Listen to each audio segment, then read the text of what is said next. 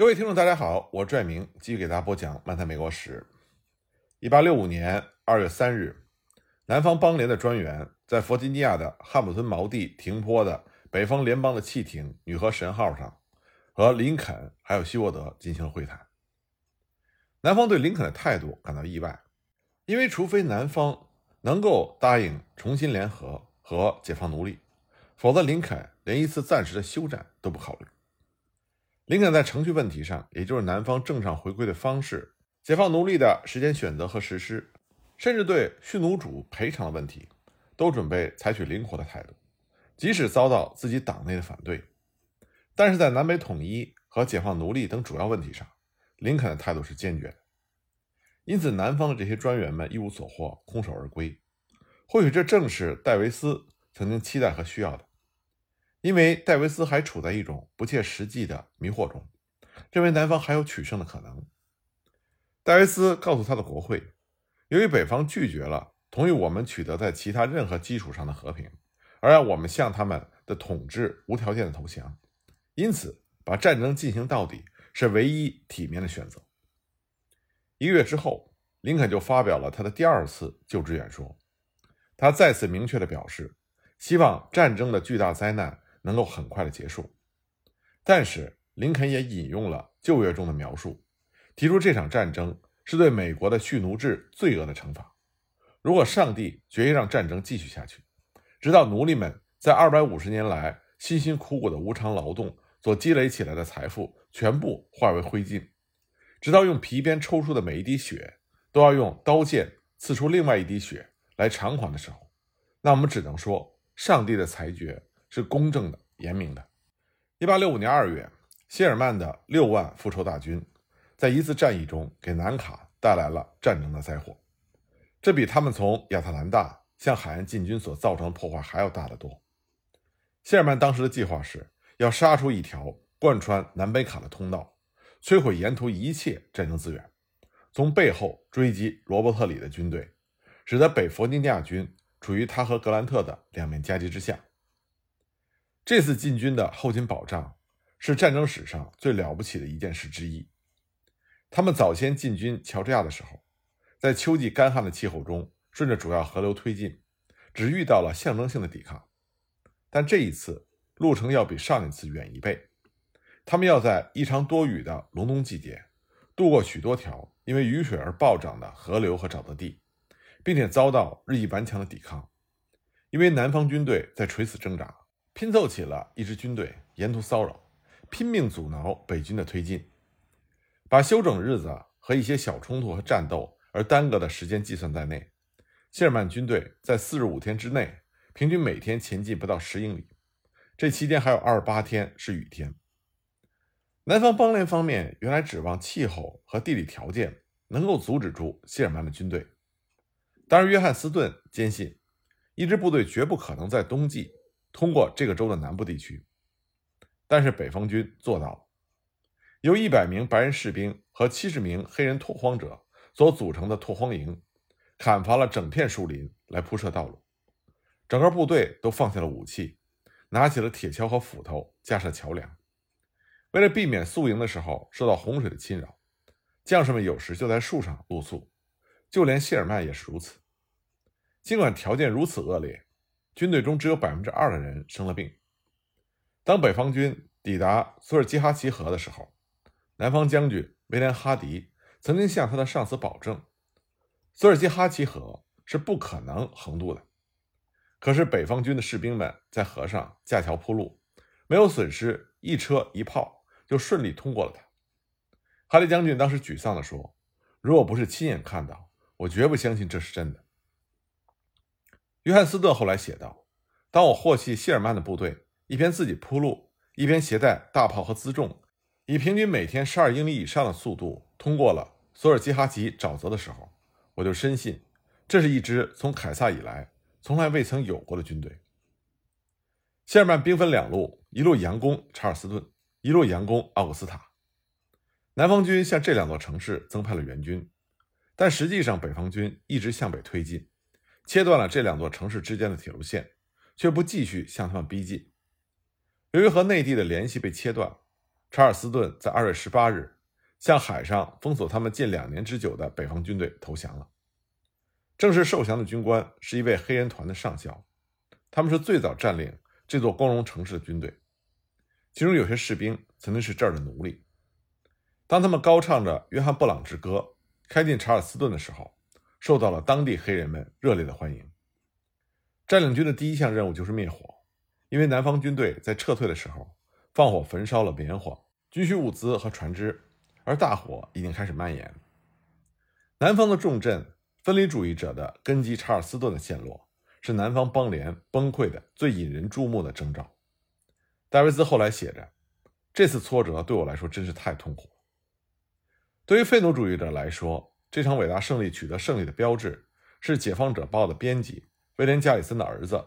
第五十五马萨诸塞黑人步兵团的乔治·汤普森·加里森上尉来到查尔斯顿。两个月之后，威廉·加里森本人和其他很多的废奴主义者一起，也来到了查尔斯顿，出席了一次升旗仪式。而四年前的这一天，萨姆特要塞失陷的时候，星条旗在查尔斯顿被降了下来。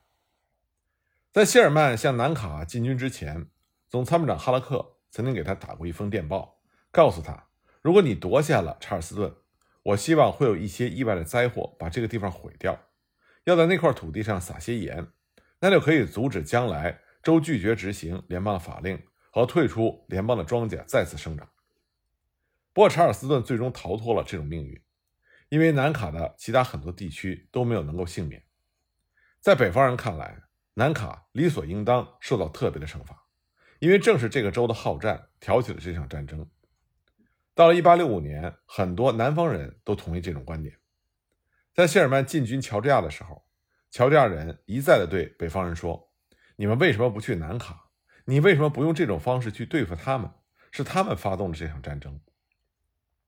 北方的士兵们欣然同意这种说法。谢尔曼在报告中曾经写道：“全军燃烧着一股对南卡报仇雪恨的不可遏制的愿望。”我真为他的命运担忧，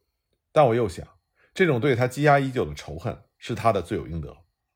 谢尔曼在南卡下达的命令和在乔治亚一样，没收所有的粮食和一切具有军用价值的物品，只留下平民的私人财产。但是士兵们根本无视他的命令，比在乔治亚做得更甚。谢尔曼也没有采取任何措施去制止他们。一名联邦军官的记录写着。在乔治亚很少有房子被烧毁，可是在这里则很少有房子幸免遇难。士兵们根本不管什么是军用物资，什么是私人财物，肆意抢掠。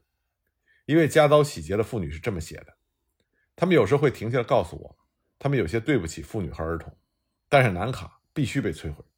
南卡和他的罪恶在他们的歌词中是反复唱的叠句。一位参与掠夺的士兵直截了当地表示：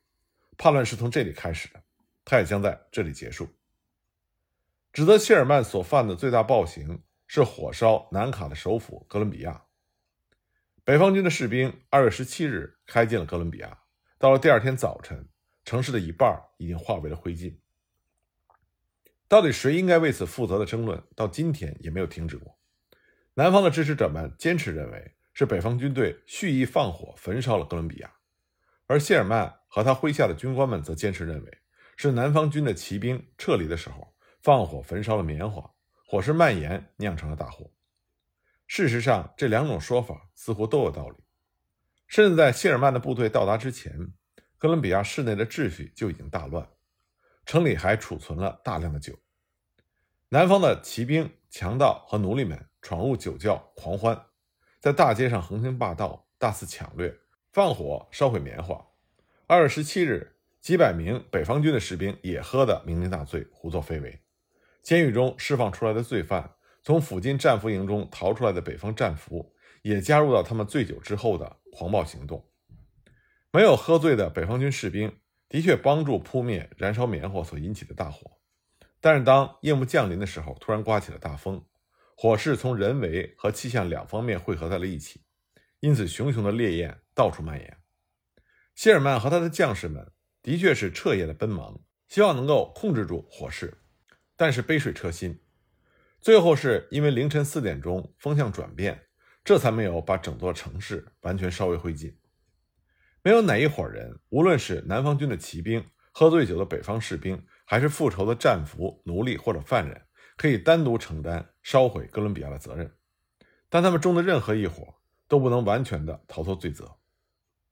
哥伦比亚并不是这场战争中唯一遭到结束了。这场战争给美国带来的灾难和破坏，比以往全部的战争加起来还要大。希尔曼的扫荡大军继续向北卡推进，在那里，他们碰到了老对手约翰斯顿。二月六日，罗伯特里就任南方军总司令。虽然罗伯特里在南方的名望大到足以让他独揽军事大权，他也完全有资格这么做。不过，罗伯特里就职之后，第一次行使职权，就是恢复了约翰斯顿的指挥权。可是，约翰斯顿根本无法阻止希尔曼大军的前进，因为他率领的是一支由几支零散部队拼凑起来的，仅有两万两千人的军队，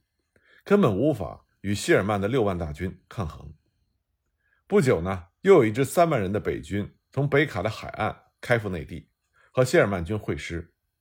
约翰斯顿的唯一希望。是趁着谢尔曼军的一部和其他部队分离的时候，从而攻击这支分离的部队。三月十九日，在罗里附近的本顿维尔，约翰斯顿认为他找到了机会，他率领一万七千名步兵向正在前进的谢尔曼军的左翼部队发起了进攻。因为这支部队和他的部队数量相当，受到袭击的北方士兵挖壕据守。第二天，谢尔曼的其他部队开始到达。但是没有等到谢尔曼下达总攻击命令，约翰斯顿就向北撤退了。北方军继续前进，开到了戈尔兹波罗，在经历了七个星期的行军作战之后进行休整。谢尔曼大军开过之后，留下了四百二十五英里长的废墟，这里再也供养不起南方邦联的军队了。甚至当疲惫不堪的谢尔曼军队长途跋涉进入戈斯波勒的时候，西南七百英里以外，另外两支北方军队同时向密西西比河的以东发起了进攻，使得南方这块没有遭到洗劫的仅存的领土也开始惨遭蹂躏。四万军队由莫比尔湾和彭萨克拉市分两路进兵，进攻莫比尔城。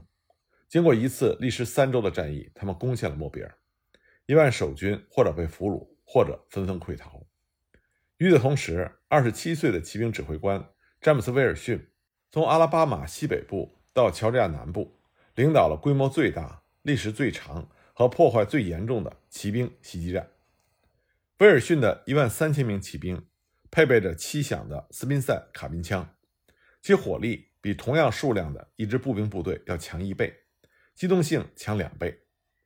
这支北方骑兵冲杀出一条穿过阿拉巴马的通路，经过六次交战，打败了弗雷斯特的。一度令人闻风丧胆的南方骑兵，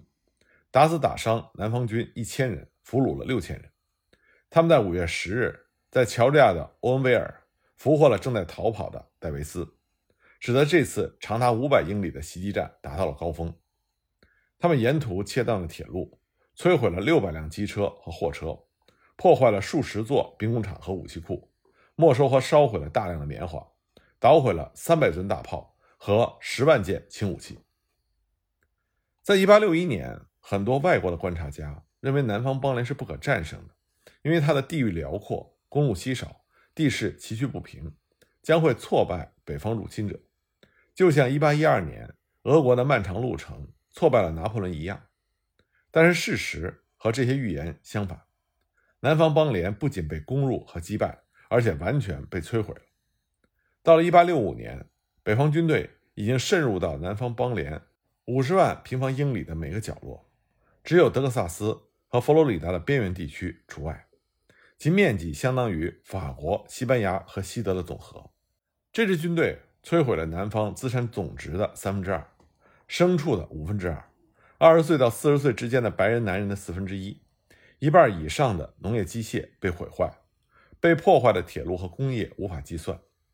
从一八六零年到一八七零年十年中。北方的全部财富增加了百分之五十，而南方的财富减少了百分之六十。当然，如果奴隶不算作财产，则应是百分之三十。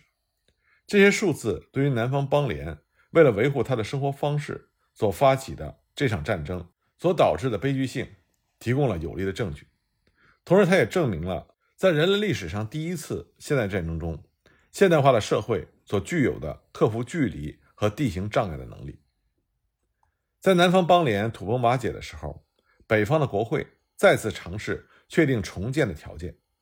根据林肯的百分之十计划，亲联邦的州政府已经在路易斯安那和阿肯色已占领地区行使职能，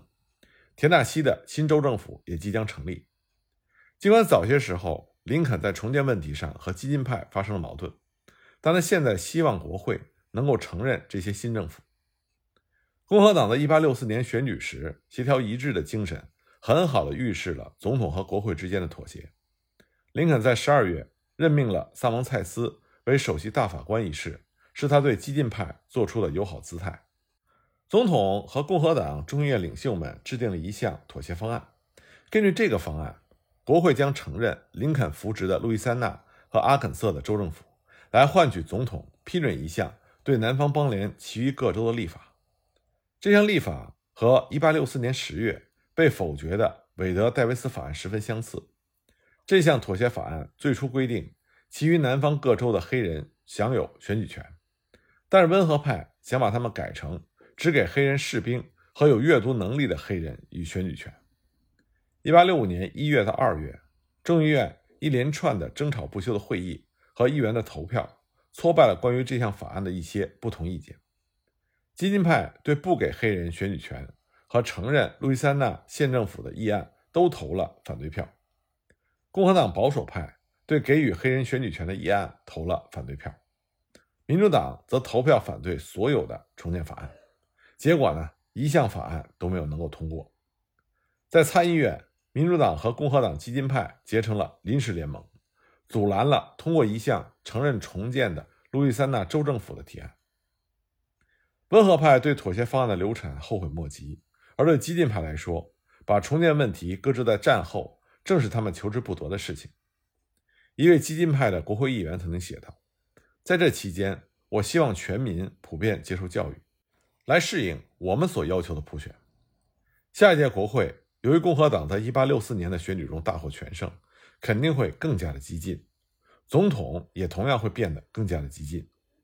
从1861年到1865年间，林肯已经非常坚定地逐渐转向了左派一边，从有限战争到全面战争，从逐步的有偿的解放奴隶到立刻彻底废除蓄奴制，从反对武装黑人到热情地支持武装黑人，从恢复联邦的主张到重建联邦的主张。从获得自由的奴隶进行殖民开拓，到给黑人士兵和有文化的黑人以选举权，在战争结束的时候，林肯的立场与激进派更加的接近。在1865年4月11日的一次演讲中，林肯重申了他在重建问题上灵活和务实的观点。林肯当时说：“路易斯安那的先例并不一定适用于其他各州，如果对人民的利益有害的话，他的承诺也不是不可更改。”即使是在路易斯安那的问题上也是如此。在演说结束的时候，林肯许诺，不久之后他还要发表关于重建问题的一些新的声明。但是三天之后，一声枪响，永远剥夺了全国人民聆听林肯这些声明的机会。